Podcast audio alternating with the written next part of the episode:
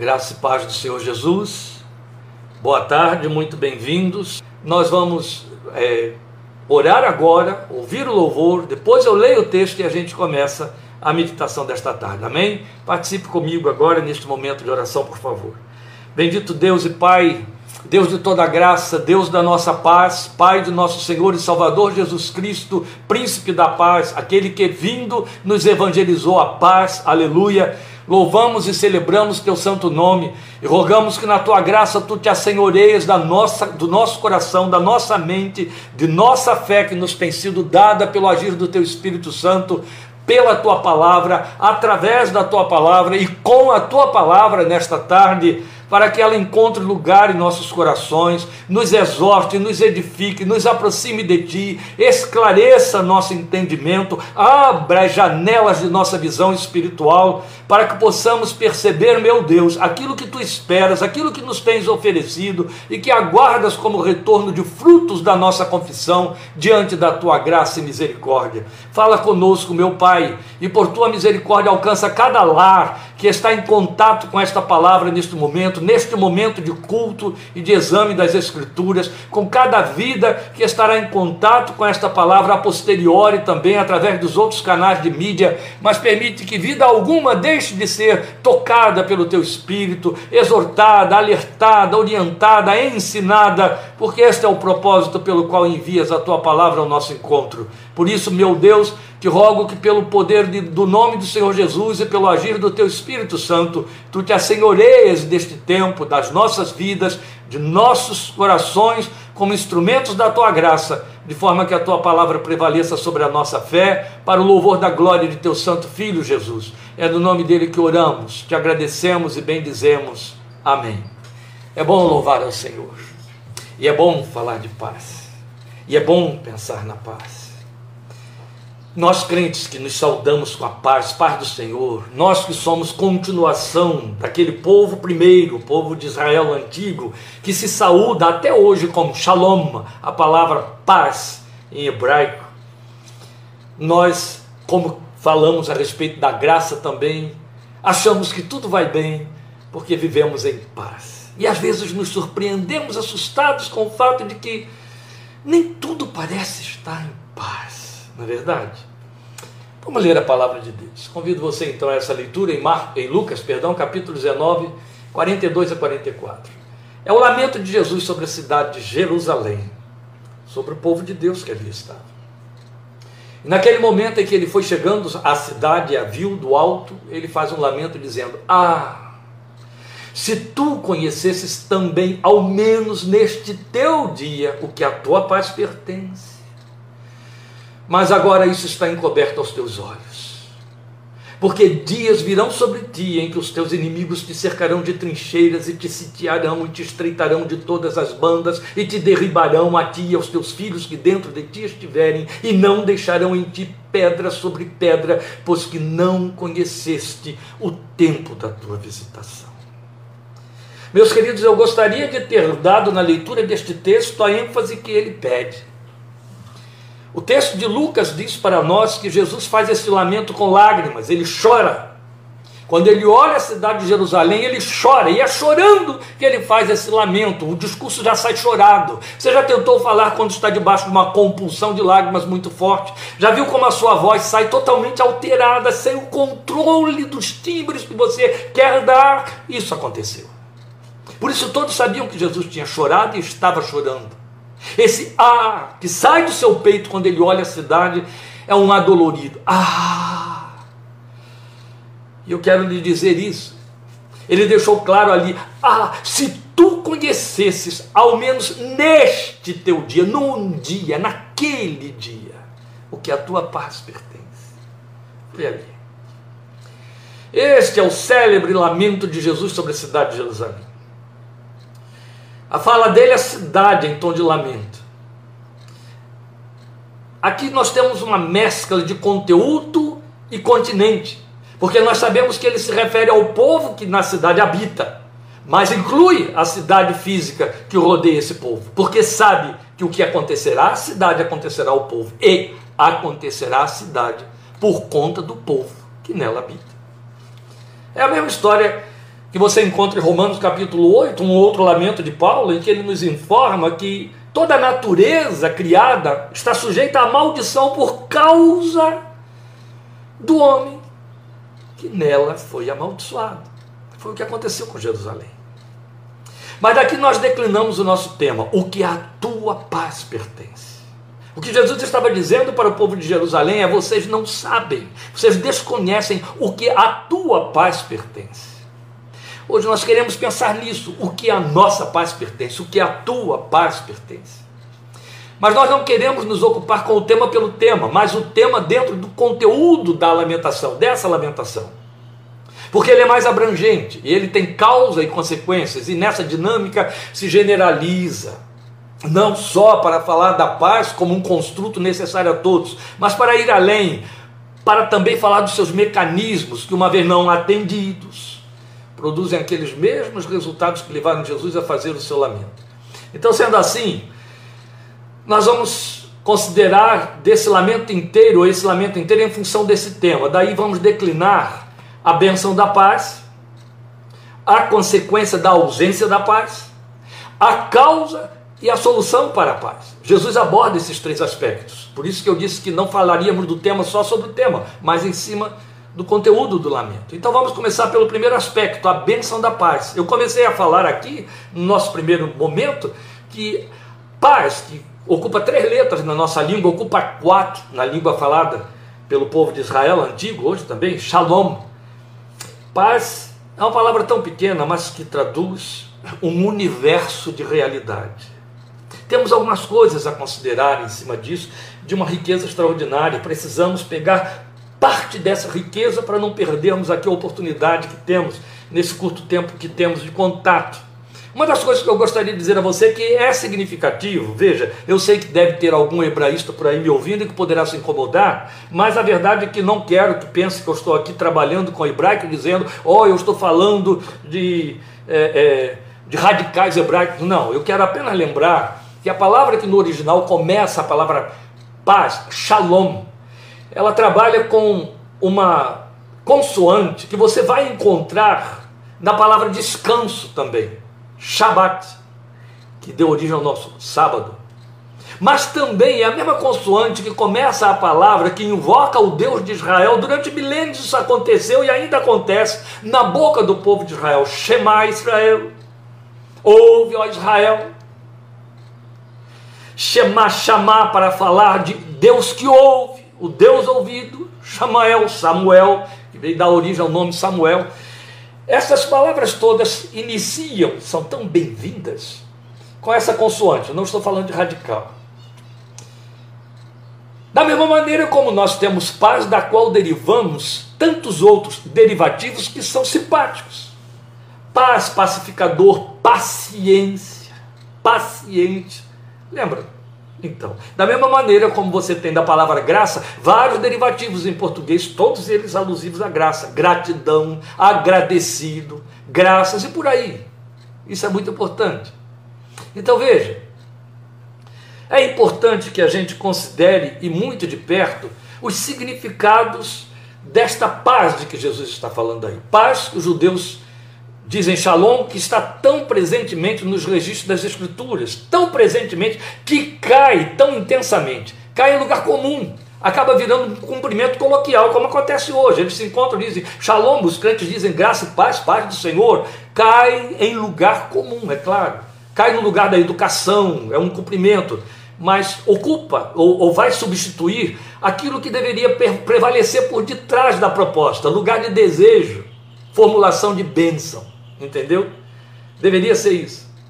Quando sua referência é transferida para o Novo Testamento, sai de Shalom do Novo Testamento para o Irenê do grego no Novo Testamento, falei do velho, aliás, nós vemos Paulo e os demais escritores fazendo uso dela, lhe dando desta feita um corpo de oração e bênção. Aí é invocação de bênção, para muito além de um cumprimento corriqueiro. Nós é que transformamos aquele cumprimento contínuo de Paulo, graça e paz do nosso Senhor Jesus Cristo, em cumprimento corriqueiro.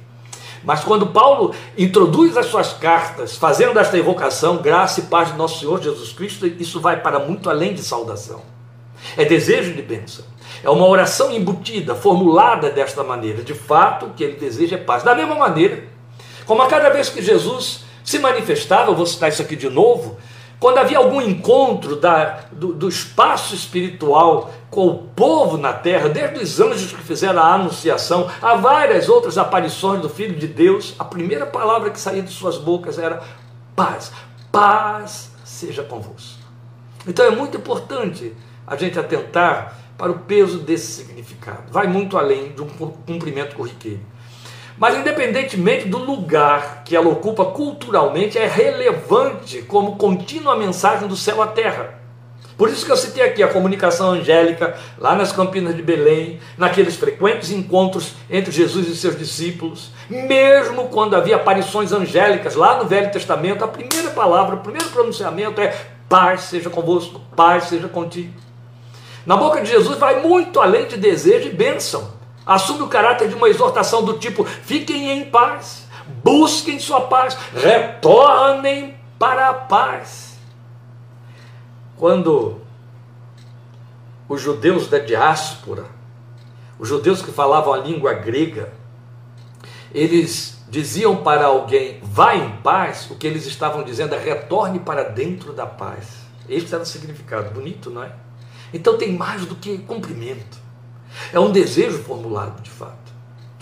Tão premente e importante que faz parte do querigma da proclamação do Evangelho, porque Jesus recomendou aos discípulos, não sei se vocês lembram, quando ele envia uma primeira missão, depois ele envia um novo grupo bem maior numa segunda missão, mas a cada vez, e especialmente na primeira, ele diz: quando vocês entrarem numa casa, vocês devem dizer, paz seja nesta casa. Então faria parte do núcleo da pregação, o querigma da mensagem. E aí ele abre uma janela enigmática quando ele acrescenta: se houver ali um filho da paz, ela repousará sobre ele, mas se não, voltará para vós. É evidente que isso tem conteúdo racional, não é meramente enigmático, porque vai significar que uma vida em paz recebe bem os que chegam em paz, mas se essa vida não estiver em paz, isto não significa que quem está em paz vai perdê-la. Continua em paz a despeito do outro, é isso que Jesus está dizendo.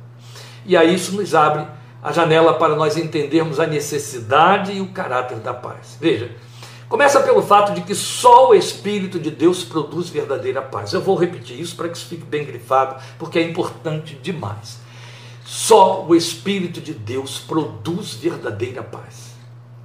Ela tem títulos característicos como a paz de Deus, Cristo que é a nossa paz, ou de quanto significado isto se reveste, Cristo que é a nossa paz. Quer dizer, o lugar para onde eu me refugio quando percebo que a minha paz está abalada, ou que parece ter desaparecido, Ele é a minha paz, é ali, é nele, na presença dele, que eu posso retornar à paz, retomar a paz, me cobrir de paz. Ele é a nossa paz.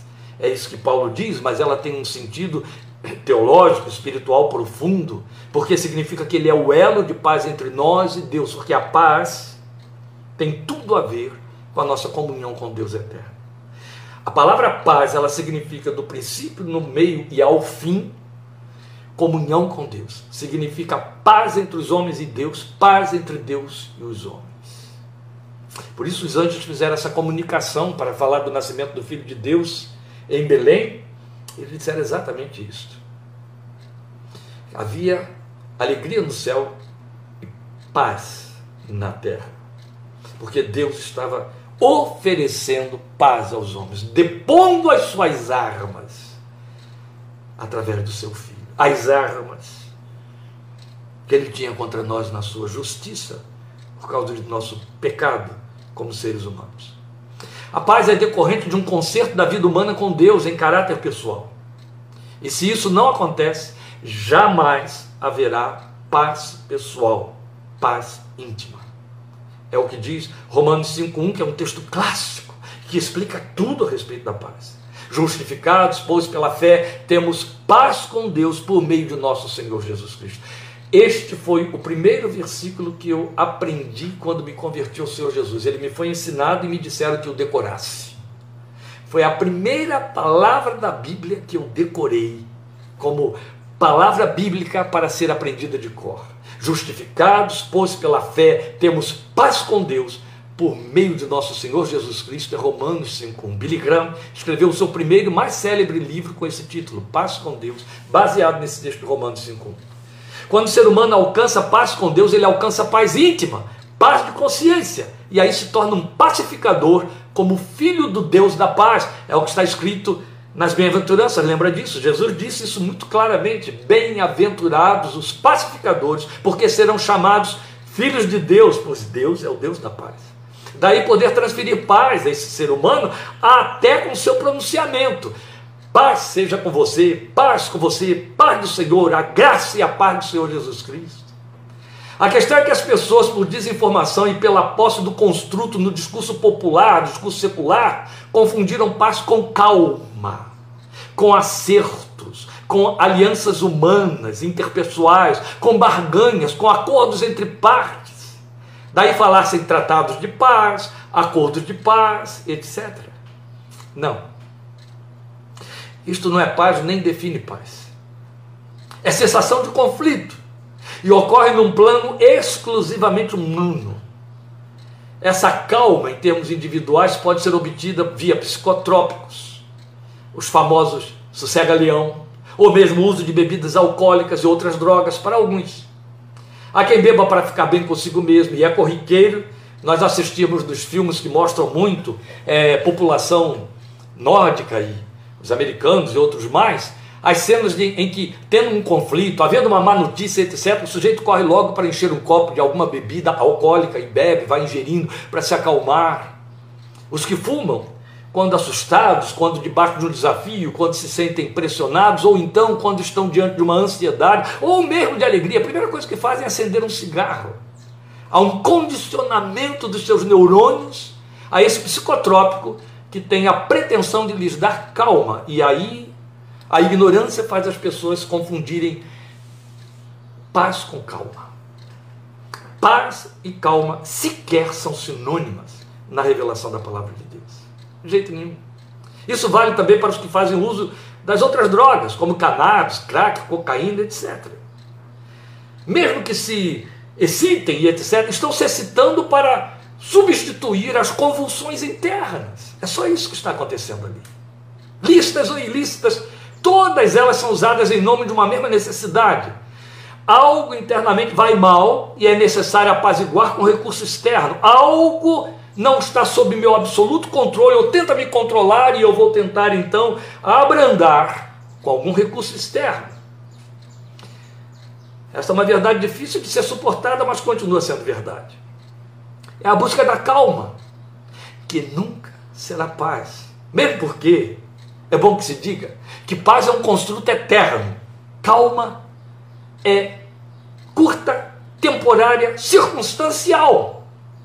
Dura o tempo que dura a circunstância ou o efeito do que foi sossegado. A expressão mais eloquente da calma é o cemitério. Pode ter certeza disso. Eu não conheço nenhum cemitério que não traga o construto paz à sua identificação. Parque da Paz, Jardim da Paz e outros semelhantes. E não estou brincando. É para você perceber aonde o povo, o homem, o ser humano, no seu entendimento, reduziu o conceito de paz, a calma. De fato, se você quer um lugar de absoluta calma, vá para um cemitério, fique lá. Passeie por lá, ore lá, leia lá, absoluta calma. Do contrário, Seria exagero da palavra de Deus afirmar, e a paz de Deus que excede todo entendimento, guardará, este é o verbo, guardará o coração e a mente de vocês em Cristo Jesus, é o texto de Filipenses 4, 7. Outras versões são mais diretas. Fala de coração e sentimentos. Por mente, traduz sentimentos. Sem paz com Deus, o ser humano vive sob mobilizações até inconscientes de culpas falsas e outras verdadeiras, e também das culpas conscientes. E as mobilizações, perdão, de culpas inconscientes que só a paz com Deus anula, ela torna qualquer tipo de relacionamento humano sob ameaça, ameaça de conflito. Sem paz com Deus, o indivíduo está sempre achando motivo no outro, no seu entorno, para atacar, se irritar, se agastar. Isso não passa de transferência de conteúdos não resolvidos. Sem paz com Deus, o ser humano é uma bomba, é uma bombinha, ou é um vulcão, sempre criando desarmonia no seu entorno e afetando a paz até dos que vivem em paz. É assim mesmo. Sem paz não há saúde mental.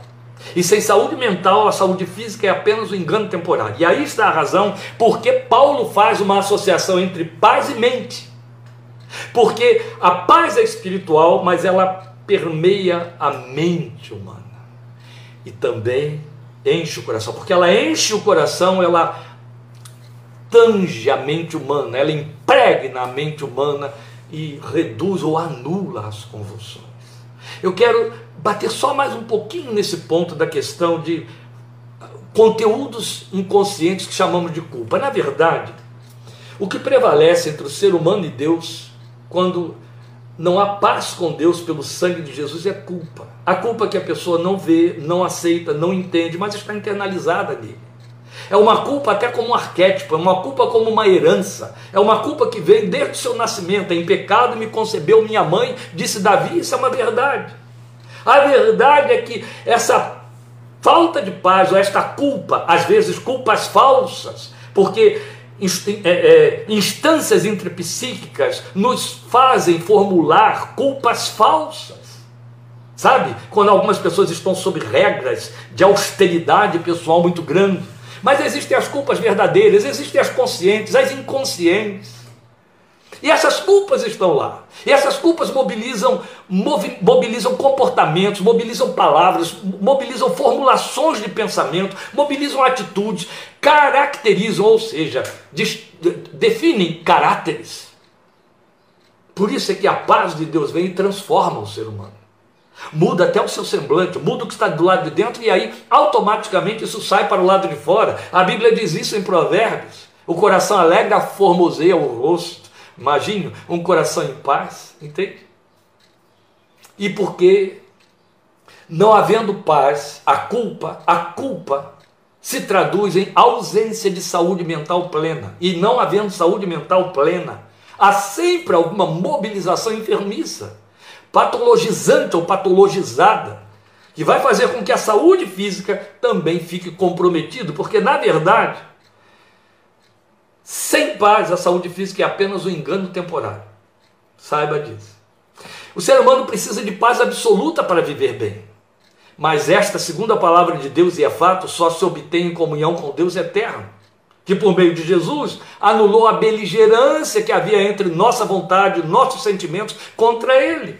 A Bíblia deixa claro isso, e se a Bíblia não falasse, nós sentiríamos, porque faz parte da realidade da vida. A nossa mente é continuamente contrária à mente de Deus quando não convertida. Nossos desejos e nossas vontades correm sempre em direção de nossas próprias, nossos próprios propósitos. E sempre numa competitividade que queremos superar, suplantar, vencer, dominar o outro. Sempre a mente está em rebelião contra Deus. Quando a paz vem, porque Deus depôs suas armas contra nós, essa vontade de guerrear e de fazer prevalecer a própria vontade se desvanece. Ela cede espaço à vontade do soberano. Muito bom isso. É muito importante a gente entender isso. Só se obtém essa paz com o Deus eterno por meio de Jesus. Uma vez que quem produz verdadeira paz é o Espírito Santo de Deus, somente quando ele passa a residir e controlar uma vida, aí ela se torna um instrumento de paz. Foi por isso que nós ouvimos que Jesus, vindo, evangelizou a paz. Foi o que Paulo disse para nós em Efésios. Glória a Deus por isso. O Filho de Deus deixou claro ao povo de Jerusalém que a ausência da paz tem resultados funestos. E esse é o segundo aspecto de sua abordagem. Só que é, é, a ausência de paz com resultados funestos num contexto muito significativo. Que ali ocupou o lugar de visitação. Ele usou o verbo visitar, o substantivo visitação. Jesus deixou claro que eles perderam a oportunidade de ter paz, o que pertencia à sua paz, porque não reconheceram aquele momento, a oportunidade que foram visitados. É sempre por aí. Quando abrimos mão de uma palavra curadora, de uma palavra libertadora, transformadora, exortativa, quando renunciamos àquilo que pode fazer um conserto entre nós e Deus, eu não estou falando de conversão, estou falando para a igreja, o crente, quando acontece conosco, um momento de uma visitação específica de Deus que conhece o nosso interior, lembremos, né, nosso coração é desesperadamente perverso. Os resultados dessa falta de, de, de, de, de perda de oportunidade dessa visitação podem ser muito funestos, como aconteceu com Jerusalém. E é então que a gente pensa no segundo aspecto que Jesus abordou no seu lamento, quando ele fala do, do, da ausência da paz, num tom profético. Mas ele vai mostrar as consequências da ausência da paz. Veja, no que dizia respeito a Jerusalém, aquilo que se nos afigurou como uma profecia, e é o que nos afigurou como uma profecia, que efetivamente se cumpre ainda ao longo já de mais de dois mil anos na vida dos filhos de Jacó. E tem eventos históricos marcantes, cumprindo-se de forma literal, desde o ano 70 da nossa era, essa profecia. Na verdade, aquilo mesmo tem característica de consequência mais do que profética, daí ser generalizada em seus efeitos, daí a pertinência com que podemos fazer uso disso e trazer para dentro da nossa realidade, da nossa espiritualidade, e não deixar apenas como um discurso histórico dois mil anos atrás sobre a cidade de Jerusalém. Nos pertence, pertence a todos os homens, a todo ser humano na relação com Deus. Se se abre mão do momento da visitação e se abre, abre mão do que pertence à paz, os resultados podem não ser muito simpáticos, muito agradáveis. No que concerne a uma cidade, significa destruição física.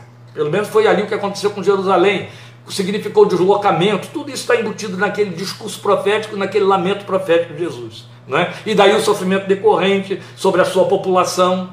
Mas esses eventos têm seus correlatos na história pessoal dos que vivem sem paz. É o que nós poderíamos chamar de aplicativos, as correlações. No entanto, vale pontuar que a cidade, que era continente, ela sofreu as consequências da falta de paz do seu conteúdo, o povo que nela estava. Então vale igual relação para o indivíduo sem paz. Todo o seu ambiente é afetado por ele ou por ela. O que aconteceu com Jerusalém é que todos foram afetados, a cidade foi toda afetada pelo seu conteúdo, pelo povo que lá estava sem paz. E é o que estamos dizendo aqui, que de forma generalizada é o que ocorre. Quando um elemento vive sem paz, o seu entorno é afetado por sua falta de paz. É um fenômeno inevitável. Um lar erguido sem os fundamentos da paz com Deus e que assim se conserve, é candidato a ter seus muros de sustentação derrubados, tais como Jesus, tal como Jesus falou lá a respeito de Jerusalém. Teus muros serão derrubados. Quantas vezes isso acontece, meus queridos? Não é verdade? Quantos são os lares cujos muros já caíram há muito tempo? E não apenas a nível da aliança em si, mas muros de limites morais também, na criação dos filhos, na preservação de valores absolutos, os muros foram-se. E aí, cumprindo o Salmo 80, o javali da terra veio, entrou, devastou, pastou lá dentro, não é assim? O javali nos faz pensar em porcos. Alguém escreveu um livro sobre isso, porcos na sala. Uma vida sem paz com Deus está sujeita a desabar quando vem as vicissitudes que acometem a todos. Ela desaba, não fica em pé. Porque as vicissitudes vêm, e elas vêm aos que têm e aos que não têm paz. Basta lembrar a parábola de Jesus sobre as duas casas construídas. Lembram? Uma teve seus alicerces lançados sobre uma rocha e a outra sobre a areia. O vento, a tempestade foram os mesmos contra as duas casas, mas só a da rocha ficou em pé. Os ventos e a tempestade foram os mesmos sobre as duas casas. As vicissitudes são as mesmas. Estamos debaixo aí de uma tempestade chamada pandemia. Covid-19, agora com uma segunda mutação mais grave. São tempestades batendo sobre casas que estão fundadas sobre rocha ou sobre alicerces. Não falo de, da aquisição das, dos efeitos ou dos sintomas. Já falamos sobre isso quando pregamos sobre a tempestade lá no barco. Eu falo sobre a resposta que damos aos acometimentos. As angústias, ansiedades, tristezas, lutos, desastres, vicissitudes em geral acometem a todos de igual maneira. Jesus deixou isso claro, falando para a igreja: no mundo vocês terão aflições. Mas o que mais ele disse? Tenham boa alma, tenham bom ânimo. Eu venci o mundo. Glória ao seu nome. Mas em meio ao caos, só fica de pé aquele e aquela que estão em paz com Deus, porque a paz de Deus, voltando a lembrar o texto de Filipenses 4,7, excede todo entendimento. Toda a capacidade de raciocinar, de arranjar respostas justificativas. É isso que o texto está falando sobre entendimento. Sabe, aquele recurso que a gente procura usar para exercer controle, ter, quando você obtém uma resposta, você se sente no controle da situação. Mas há coisas que fogem a esse controle e ao entendimento. Então, glória a Deus, porque a sua promessa diz que a paz excede esse entendimento. Persiste mesmo quando a figueira nega o seu fruto e o produto da terra mente. Aleluia. Lembra de Abacu? Ele diz exatamente isso. Ele fala do descanso do seu coração, dele andar sobre as suas alturas, ainda que a figueira não floresça, ainda que o produto da terra minta, a vide não deu o seu fruto. Ele diz: O Senhor é a minha fortaleza, ó pés sobre a rocha. Aliás, de estar sobre a fortaleza em termos espirituais, Abacuque entendia muito bem. Ele começa o capítulo 2 da sua profecia dizendo isso: Eu vou me colocar sobre a minha fortaleza. Ô oh, crente, como isto é possível a mim e a você? A nossa rocha é Jesus, todo mundo sabe disso. Eis a rocha, e Paulo diz para nós em Coríntios: Ele é a rocha ele é a nossa fortaleza. Você sobe nessa rocha quando clama, quando ora, quando corre para a presença dele. A Bíblia diz para nós, nas palavras de Pedro, que Jesus é a rocha, a rocha de esquina, e nós somos pedregulhos que se agregam a essa rocha. Eu lamento muito quando eu vejo crentes aos borbotões correndo para os pedregulhos. A aflição bate, ô pastor, ô pastor, Ô irmão, olha por mim, ô irmão, eu preciso de sua ajuda. É um direito que tem, mas você, antes de correr para o pedregulho, corra para a rocha. Pedregulho pode pulverizar. Pedregulho é uma pedra pequenininha, uma pedra frágil. Só Jesus é a rocha. Corra para ele. E a diferença abissal entre aquele que goza a paz e o que não a tem é que o pacificado tem equilíbrio para pensar, tem esperança para renovar, tem espaço para se refugiar, onde se refugiar, enquanto o outro, para ele resta tumulto, precipitação, desespero. Esta é a realidade. Você pode eh, observar isso até entre seus parentes, entre os seus consanguíneos, os que orbitam em torno de você. Uma das circunstâncias apontadas por Jesus quanto a Jerusalém foi trincheiras levantadas e cerco por todos os lados. Foram as metáforas de que ele se serviu. Aliás, é melhor retirar isso aqui, não foram metáforas. Ele fez uma profecia de algo que aconteceu e cumpriu-se de forma literal. As vidas que erguem sua história pessoal fora da paz com Deus são candidatas ao dia do aperto de todos os lados, a sensação de sufocar, de estar sem saída. É fato. Mas o Filho de Deus, que o Evangelho anuncia como sendo nossa paz, Cristo é a nossa paz. E a profecia, lá em Isaías 9, proclamou como o príncipe da paz. Ele nos ensinou, nesse mesmo lamento, o que seria o nosso terceiro aspecto e último, a causa e a solução para a paz. Paz tem causa e ela apresenta solução. A nossa versão aqui usada diz: Não conheceste o tempo da tua visitação. Uma outra versão ainda paralela a essa, também antiga, Almeida Revista e atualizada, diz: Não reconheceste a oportunidade da tua visitação. A versão mais moderna de que eu costumo fazer uso, a NVI, diz: Você não reconheceu a oportunidade que Deus concedeu. E a Bíblia de Jerusalém oferece uma versão ainda mais interessante: Não reconheceste o tempo em que foste visitada. Veja, com isso, Jesus deixa estabelecido que a causa para a paz está nesta visitação de Deus que precisa ser reconhecida por nós. Quanto à cidade, estamos falando de Jerusalém, este lamento esclarecia o descaso do povo quanto à vinda do seu Messias que ali estava.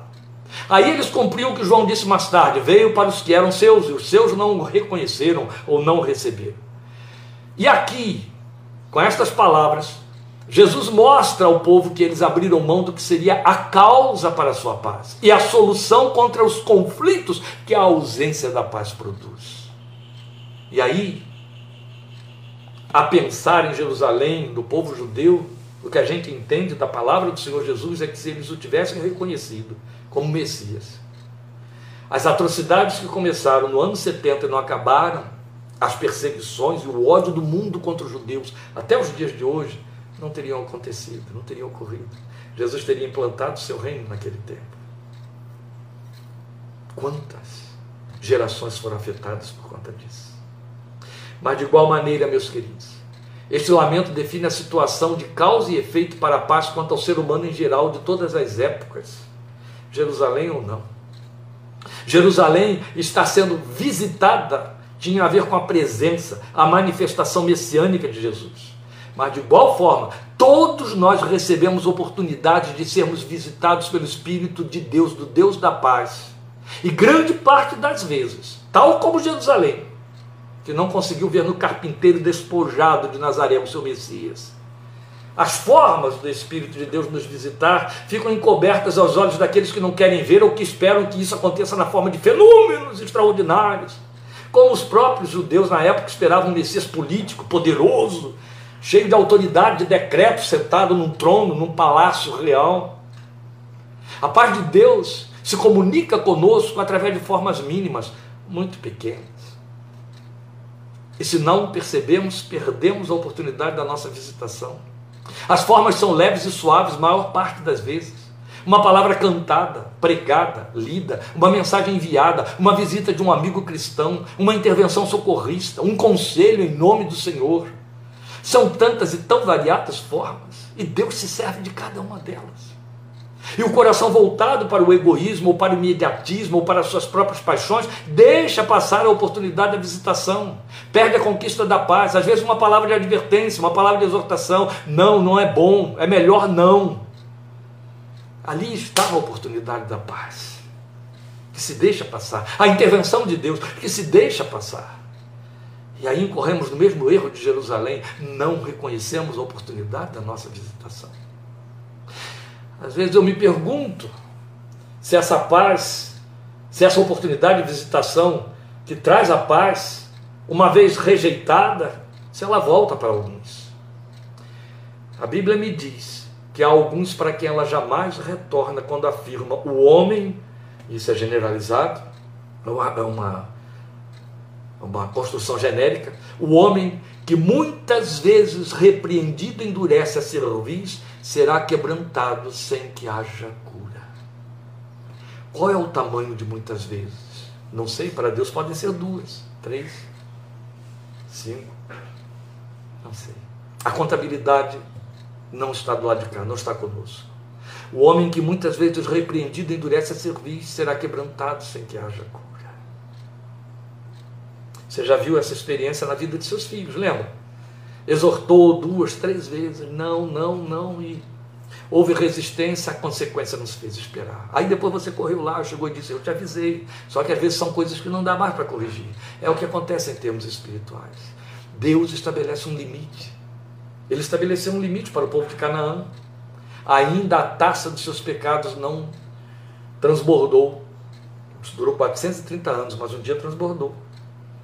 E aí perderam suas terras para Israel. Perderam mais do que isso. Deus estabelece um limite para as visitações que Ele nos faz para implantar a paz.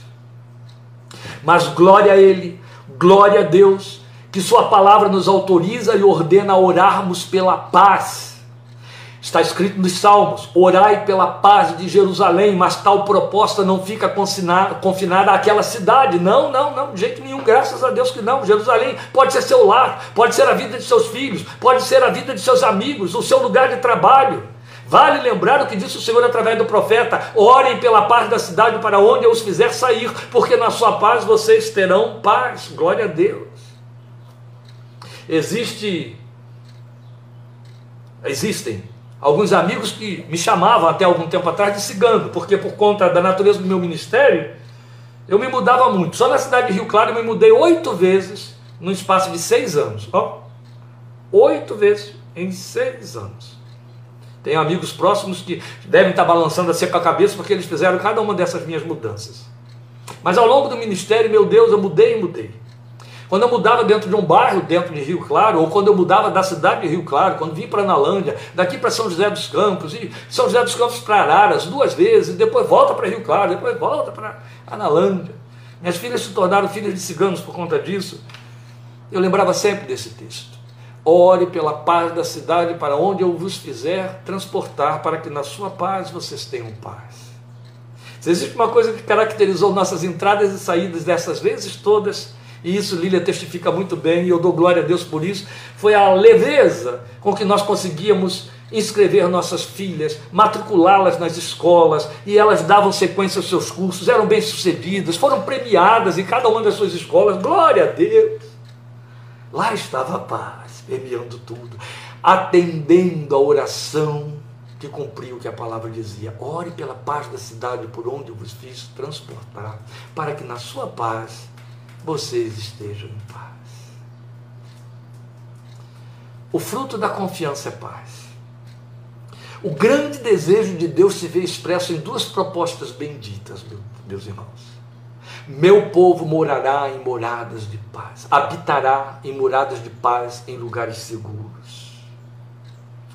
Como nesta geração, neste tempo de tanta convulsão de violência, nós precisamos que esta palavra se cumpra na nossa vida especialmente aqueles que estão trancafiados atrás de tantas grades nas, das, nos portais dos seus condomínios, nas janelas e portas e varandas das suas casas, por conta de um tempo de violência sem precedente que nenhuma geração antes de nós viu neste nível. E a palavra que te pertence, que me pertence, do Deus da paz, diz: Meu povo habitará em moradas de paz, em lugares seguros. E em Jeremias 29, 11, texto clássico que eu amo, que você ama, não há um crente que não ama esse texto. O Deus eterno diz: Eu é que sei que pensamentos tenho a vosso respeito, diz o Senhor, pensamentos de paz e não de mal, para vos dar o fim que desejais. E aí está com que a gente fecha a abordagem e o cumprimento do nosso tema, o que a tua paz pertence. Sabe o que a tua paz pertence? Foi Jeremias 29, versículo 11, que explicou para mim e para você os pensamentos de Deus, os planos que Deus tem a nosso respeito. Ele tem planos de paz, pensamentos de paz e não de mal, para que tenhamos o fim que desejamos, o propósito que almejamos. Aleluia. Bendito seja o Deus da paz. Lembre desta palavra. O Filho de Deus disse: Bem-aventurados os pacificadores, eles serão chamados filhos de Deus. Quando há paz no seu coração, você se torna um instrumento da paz. É um pacificador e abençoa com paz os que estão ao seu redor. Aleluia. Amém? É o que Deus pretende e oferece a mim e a você que a paz de Deus, que excede todo o entendimento, guarde seu coração e mente em Cristo Jesus. Amém? Irene. Shalom. Paz. Em nome do Senhor Jesus. Amém.